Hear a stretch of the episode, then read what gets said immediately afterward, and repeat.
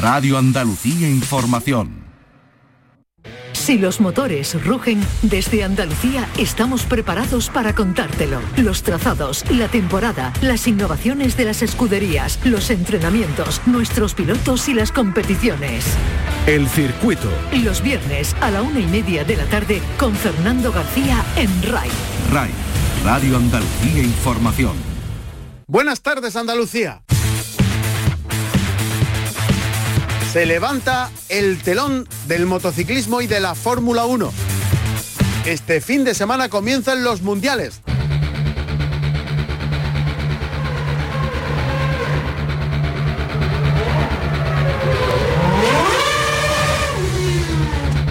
Arranca la Fórmula 1 en Bahrein.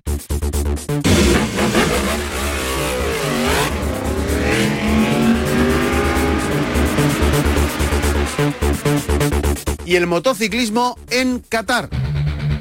Enseguida analizamos los dos campeonatos, sobre todo el de motociclismo, con la participación del único piloto andaluz, el conileño Marcos Ramírez, por segunda temporada en la categoría intermedia del Mundial en Moto 2. Así arrancamos en la realización Marcelino Fernández y Alfonso Serrano. Esta es nuestra dirección de correo electrónico, elcircuito arroba rtva.es.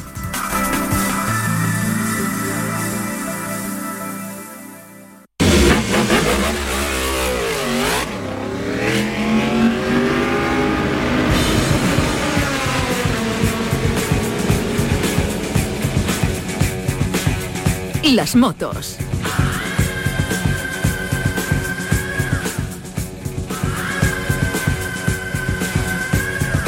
Por fin comienzan a rodar las motos, comienza este fin de semana el Campeonato del Mundo de Motociclismo, lo hace en Qatar, ya hemos visto los primeros entrenamientos de la temporada en todas las categorías y podemos hacernos una idea de cómo va a ser el inicio de, este espectáculo sin Mar Márquez de nuevo. La historia se repite, veremos hasta cuándo parece que eh, se ve la luz al final del túnel. Está con nosotros al teléfono el presidente de la Federación Andaluza de Motociclismo, Juan Álvarez. Juan, buenas tardes. Buenas tardes, Fernando. Había ya, supongo, ¿no? Muchas ganas de, empezar a, que esto empiece ya a, rodar, ¿no? Sí, sí, sí, sí, a todos los niveles. Eh, MotoGP, Moto3, Moto2, eh, nuestras carreras, todo, todo. Ya es hora de ir intentando mm, no recuperar la normalidad, porque yo creo que no vamos a recuperar nunca, pero sí acercarnos lo más posible. Bueno, de hecho, este fin de semana, ahora hablamos del Mundial, en Andalucía tenemos varias citas, ¿no?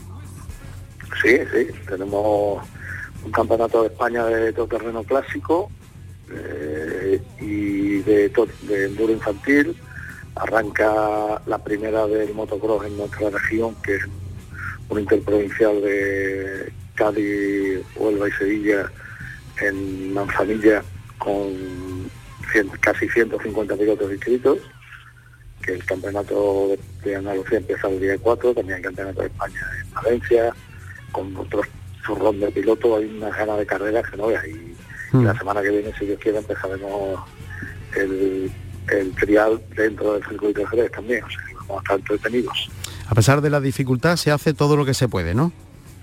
Sí, sí, sí. Este fin de semana pasado ya hicimos una carrera de campeonato de España de cross country y a la vez también había campeonato de Andalucía con 126 pilotos andaluces participando espectacular. De cross country en Valverde, circuito fantástico y echamos un domingo muy bueno y soleado. ¿Y de qué manera les está afectando el protocolo de, la COVID? Protocolo de COVID lo que pasa es que a nosotros que mm, nos, nos preciamos, nos congratulamos de hacer las cosas bien, pues tenemos un control absoluto y estricto sobre quién puede, quién no puede entrar en los circuitos, eh, de hecho, hasta ahora mismo todo lo que hemos hecho ha sido a puertas cerradas, sin presencia de público y además limitando la, asistencia de, familiares, amigos y todo eso. O sea, solo pueden acceder eh, en el caso en que haya niños menores, pues sí que tienen que entrar los padres, pero si no, un mecánico y dos asistentes y punto, no entra nadie más. Eso, control de temperaturas, una pulsera puesta para identificar a todo el mundo, eh, De hecho, incluso posiblemente la semana que viene, en la primera del Campeonato de Andalucía de Motocross, nos permitan el acceso de 800 espectadores, hasta 800, y la federación ha realizado unas pulseras personalizadas para que eh, todo el que entre tenga pulseras, incluido el público, para evitar que, los servicios de seguridad se vean complicados para, para controlar. Ya sabemos que el que no tenga pulsera se ha colado por algún sitio y a la calle. en fin, superando todo, todos los impedimentos que, que nos pone este nuevo tiempo, ¿no? Sí, sí, sí. Hasta yo me pongo con la pistolita para controlar la temperatura. Bueno, eh, eso en Andalucía. Decía que eh, estaremos pendientes también este fin de semana. Un ojo lo tendremos en, Dakar porque tenemos ahí a nuestro Marco Ramírez, el, único piloto andaluz que participa en el Campeonato del Mundo, levantando ya el telón eh, por segunda ocasión en la categoría intermedia y con una temporada a priori muy, pero que muy interesante, ¿no? Sí, sí. estamos todos muy ilusionados con con que Marco este año ya se consolide en esa categoría y en las posiciones de arriba. Ya el año pasado nos dio algunas muestras de lo que podría llegar a ser. Y bueno, hasta ahora los entrenos que ha habido, especialmente en Jerez, eh, estuvo siempre arriba. De hecho, un día estuvo como líder, eh, hizo el tercer tiempo absoluto. Eh, han seguido probando cosas, sobre todo tema de frenos y todo eso, lo comentaba su padre pero bueno, ya está, ya aquí se acabaron las pruebas y, en, en, Qatar hay que ponerse el cuchillo en la boca y, para adelante, pero yo creo que tenemos una ilusión tremenda a todos por, porque Marco este año lo hará igual de bien que lo hizo el, último año en Moto 3. Lo que pasa, Juan, que es tan difícil, no es tan complicado, tanta rivalidad, tanta competencia, ¿no? Sí, es que además los motores son todos iguales. Por eso.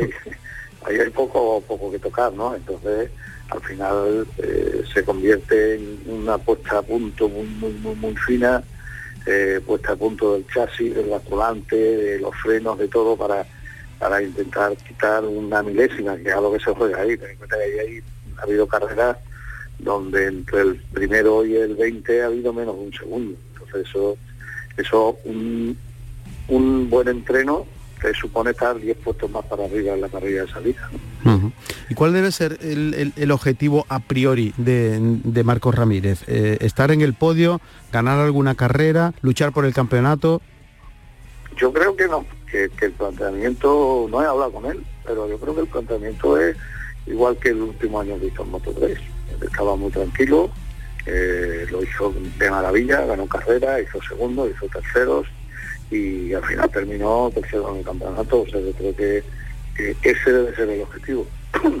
si después la cosa se clarifica más, pues mejor y se intenta ganar el campeonato, pero el objetivo yo creo que debe ser estar entre los cinco primeros y, eso, ganar alguna carrera y estar ahí. Es que el problema es que en una carrera ganas y en la siguiente hace el 11. La regularidad, por tanto. Bueno, eh, en, MotoGP, Juan, eh, de nuevo otra vez estamos con, la ausencia de, Mar Márquez, aunque parece que, en esta ocasión la, situación es totalmente distinta a la de hace un año, pero empieza el campeonato, el año pasado empezaba igual, todo el mundo decepcionado por la no presencia de, Márquez, sin embargo asistimos a auténticos carrerones y a una, una pelea eh, prácticamente durante toda la temporada impresionante. Sí, sí, yo creo que ha sido uno de los campeonatos más completos que se ha visto en la categoría MotoGP porque se, parecía mucho a los antiguos 500, o sea, unas peleas tremendas y volvemos a lo mismo, uno ganaba una carrera y a lo siguiente hacía nueve.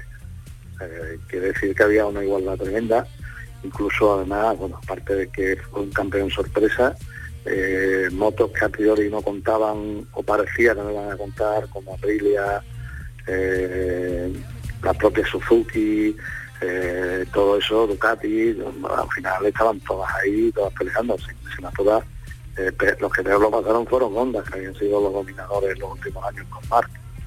Yo creo que, fue un campeonato súper divertido, yo creo que los pilotos con los que yo he hablado por lo menos se divirtieron mucho y se lo pasaron muy bien. Y este año parece que vamos a empezar igual, no sé cuánto tiempo tendrá Mark hasta que la total recuperación, pero sí que es verdad que parece que pinta mejor que el año pasado, pero de todas formas eh, no, lo tiene nada fácil porque, porque ahí se han espabilado todos, se han espabilado las marcas, se han espabilado los pilotos, se han espabilado los neumáticos Y ahí mm, respeto ya creo que lo van a hacer poco. ¿Y, lo del año pasado de Suzuki fue un, espejismo? No, no, Yo creo que eso es, es fruto de un trabajo muy serio, de una fábrica pequeñita pero pero con muchas ganas y con mucha voluntad y de hacerlo bien y, bueno, y ahí tenían fichado unos buenos profesionales que ya tenían muchos muchos campeonatos del mundo encima y bueno, me han hecho conseguir hacer una moto fiable, que era lo más importante, y, y encima tener a, dos pilotos con mucha vergüenza. no les da igual todo, no, no tienen problemas, son jóvenes, jóvenes y desvergonzados, o sea que no hay, no hay pega con ellos. Y, si tuvieras que apostar por algún por alguna marca o por algún piloto como claro dominador, como eh, el principal favorito al campeonato? No hay. Yo creo que este año tampoco va a haber un dominador, ¿eh? sobre todo faltando Mar Márquez al principio, yo creo que no va a haber ningún dominador del campeonato. Volveremos a estar otra vez igual, me parece. ¿eh? Creo que, que todas las marcas han trabajado mucho en invierno, todas han machacado de todo, motores, chasis y, los pilotos llegan todos muy bien preparados porque han trabajado muy bien en invierno. Yo creo que, que, por lo menos hasta mitad del campeonato vamos a estar muy muy igualados entre, entre cualquiera de las cuatro marcas que pueden estar ahí arriba. Las cinco, incluyendo a Aprilia. Muy bien, pues ojalá siga el espectáculo, que es lo que que es lo que vimos el, año pasado, mucha emoción, mucha expectación en, cada carrera, muchos movimientos y, ojalá por lo menos siga para los aficionados el, espectáculo, ya que no podemos verlo en, persona, por lo menos que, a través de la televisión sigamos divirtiéndonos. Juan Álvarez, presidente de... A machacarnos en Totalmente. Bueno, Movistar, que ya regresa regresan las motos sí, Sí, comienza también este fin de semana la Fórmula 1, vamos a tener entretenimiento. Juan Álvarez, presidente de la Federación Andaluza de Motociclismo, gracias como siempre y buenas tardes. Eh, muchas gracias a ti y a Sur y vamos a disfrutar de un año tremendo, tremendo, tremendo en MotoGP. Vamos a por ello. Por lo menos, ojalá. Un abrazo. El automovilismo Pues vamos a saludar al responsable de la organización de la primera cita automovilística de montaña que ha tenido lugar en nuestra tierra en lo que llevamos de año 2021. Se trata de la escudería RS Sport. Su responsable es Rafael Arjona. Rafael, buenas tardes. Hola Fernando, ¿qué tal? Bueno, ¿qué tal ha ido eso? Bueno, bien, la verdad que bien. Es que pone en su glamour o en su en su hábitat natural, el sábado un día de sol mezclado con nubes, con gotas, con agua, con salida a nivel del mar prácticamente y llegada pues a mil metros de altura, pues cuando salen de abajo sales con un tiempo más o menos estable, cuando llegan arriba a la altura del kilómetro 7, 7 y algo empiezan las dificultades. Eso fue el sábado y el domingo pues la verdad que un día espectacular de sol muy bueno, en resumidas cuentas siempre con, con esto que tenemos en, en el último año que es la pandemia del COVID eh, conviviendo con ella, la verdad que bien, muy bien, ¿Y qué tal esa convivencia de, organizar una prueba con público eh, en pleno en plena pandemia? La verdad que complejo, es muy eh, al final es es adaptarse a una nueva forma de ver las cosas, Fernando. adaptarte a si pones grada, tienes que limitar los asientos para quien no puede estar, si haces público, aunque sea público, tienes que limitar que la gente no esté cerca, tienes que intentar procurar que el ángulo de visión, por darte un detalle, estábamos en salida y se veía como una poca o bastante gente eh, reunida en, una de en uno de los ángulos de la zona izquierda de la entrada a la rotonda. Llegamos allí y al final te dabas cuenta de que era un, ángulo de visión que se veía desde salida, pero que al final la gente estaba bien colocada. Al final es darte, es bastante incertidumbre, porque tienes que adaptarte un poco a la nueva a la nueva situación, con medidas COVID, con todo, pero bueno, Fernando es lo que toca, toca adaptarte a esto y, seguir para adelante. Bueno, eh, habías introducido algunas novedades, eh, ¿cómo, han, ¿cómo han surgido? ¿Cómo, ¿Cómo ha ido todo eh, con respecto, por ejemplo, a esa lucha entre los campeones? Bien, la verdad que es espectacular. O sea, hace tiempo que no se creaba, o sea, que no se tenía lo que era la subida de campeones, era la primera prueba del año, asumía la subida de campeones y bueno, la verdad que, que muy bien, han venido campeones prácticamente de casi todos los rincones, hay que tener en cuenta de que eh, aún así con el desplazamiento de las territoriales, de la, autonomía, pues pasa igual, había, por ejemplo, el último día se cerró Extremadura, dos de los participantes que venían eran extremeños, no pudieron salir, con eso nos ha pasado prácticamente con Canarias, con algunos sitios así, pero la verdad que dieron un nivel espectacular, eh, vimos coches que, que habitualmente no se ven ni siquiera en, el Campeonato de España, y la verdad que, bien, muy contento, Fernando. Bueno, estuve hablando en la jornada del viernes pasado con Humberto Janssens, eh, uno de los favoritos, por supuesto, como siempre, en todo lo que compite, y, me decía que le tenía respeto al Lamborghini de Fombona. Eh, ¿Cómo fue ese duelo? Bueno, fue, además fue un duelo apasionante, teniendo en cuenta lo que te digo, las circunstancias climatológicas del, del, sábado y las circunstancias del domingo. Al final se llevó el gato al agua el amigo Humberto, que como tú bien dices, pues se peleaba deportivamente hablando por todo y consiguió ganar, aun teniendo respeto a ese Lamborghini espectacular, consiguió vencer en, a, Lamborghini de campeón de España de, de José Antonio López Fombona y bueno, la verdad que, que le fue bien, bastante bien. Y quitando esos nombres que, destacan siempre sobre lo demás, eh, a nivel de la tabla, ¿qué, tal después de, tanto tiempo, cómo, cómo, cómo, has visto la clasificación? Eh, ¿Has notado algo? Eh, había ganas, supongo, ¿no? De, ponerse el casco, de ponerse el mono y de, y de empezar a rodar, ¿no? Claro, yo te puedo decir, había, hay un detalle con la prensa, con gente como JJ Medina, con Petro Racing, con gente asidua a, al mundo deportivo del motor, que cuando los vi, cuando nos vimos después de, bueno, en, lo que era la zona de salida y ellos estaban ya ubicándose para sacar fotos y demás, ellos me decían, Rafa, el bello de punta de volver a oler gasolina, o sea, el, de respirar este ambiente que para nosotros es habitual y que llevamos un año prácticamente sin tenerlo. O sea, la verdad que, que fue un, un reencuentro después de un año complicado en, en esta disciplina de la montaña y la verdad que bien, a nivel de campeones, bueno, pues allí apareció Pedro Mayor, el campeón de las Islas Baleares con una barqueta impresionante, un señor que no había corrido nunca en Estepona, eh, que se pegó pues dos, tres días reconociendo el tramo y que al final se impuso y, demostró su, su potencial. La verdad que, que hubo grandes nombres eh, mm. luchando por la victoria y la verdad que, que el nivel muy muy bueno. Bueno, y ahora ya te tú sí te cambias el mono y, te remangas para otra cosa que, viene a continuación, para mediados de, mayo, el Andalucía Rally, Copa del Mundo este año, que está ya, eh, digamos, en, plena organización, ¿no? Sí, eh, como tú sabes, hemos estado hablando en alguna, en alguna ocasión, pues ya llevamos meses en ello. Y bueno, lo siguiente es el gran, eh, el gran evento nuestro del año, que es la Copa del Mundo de, Rally Ride. Eh, la segunda semana del mes de mayo, el Andalucía Rally, que nosotros le metemos Dakar, o sea, los campeones mundiales, los grandes participantes del Rally Dakar, que los que volveremos a tener en Andalucía, y prácticamente vamos a, a full ya pues con recorrido, seguridad, reuniones con municipios, diseño de recorrido, permiso, eh, ya prácticamente, pues bueno, nos quedan prácticamente siete semanas y estamos pues volcados ya, estamos cerrando carpeta de Ciudad Estepona, carrera de campeones, y abrimos la puerta a lo que es Andalucía Rally eh, Copa del Mundo, Fernando.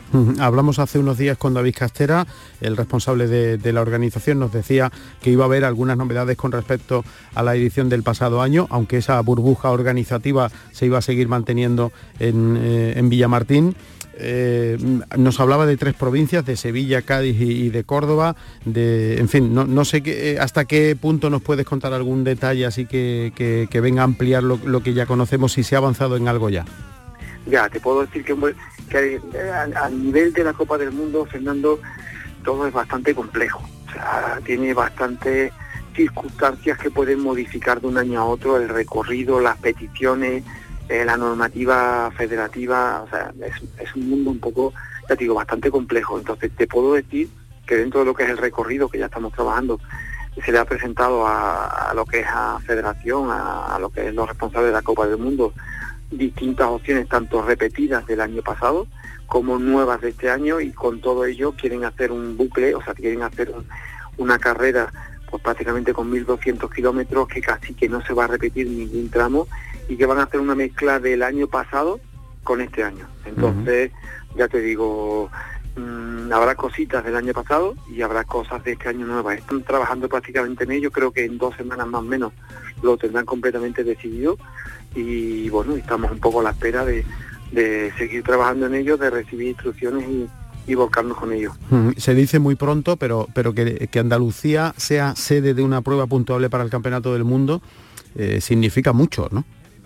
Hombre, Fernando, todo el que está ligado, a, y tú eres alguien también ligado desde hace muchísimos años al, al mundo del motor, independientemente de, de todo el resto de, del mundo de información que llevas, eh, desde hace muchísimos años los andaluces teníamos que, si teníamos algo del nacional había que irse a Tierra Morena, que era la prueba mítica para todos los andaluces, que teníamos una prueba con el nombre de Campeonato de España, de todas las modalidades era Campeonato de España de rally de asfalto y si queríamos algo grande había que irse a Cataluña.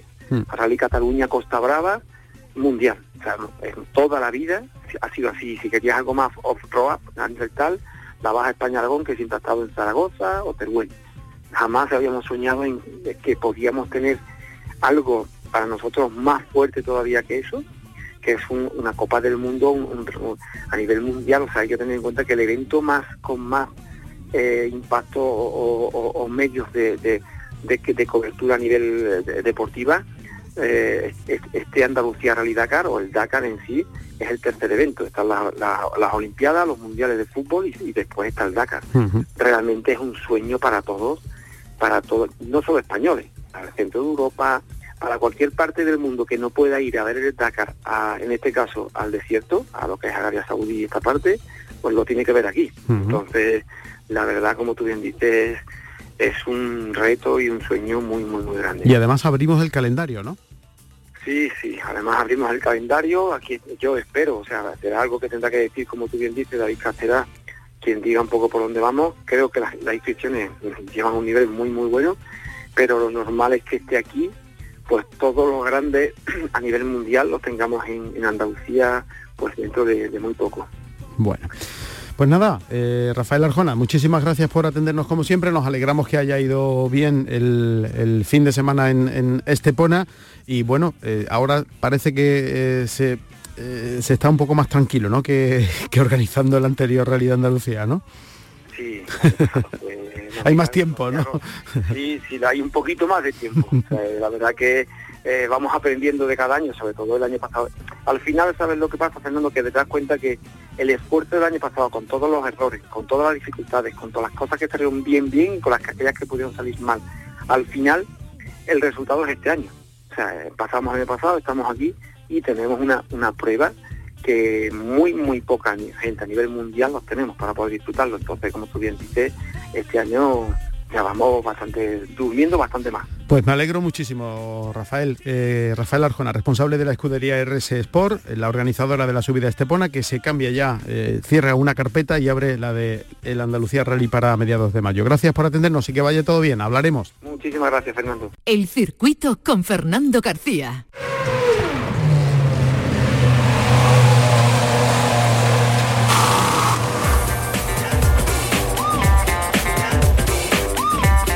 Fórmula 1.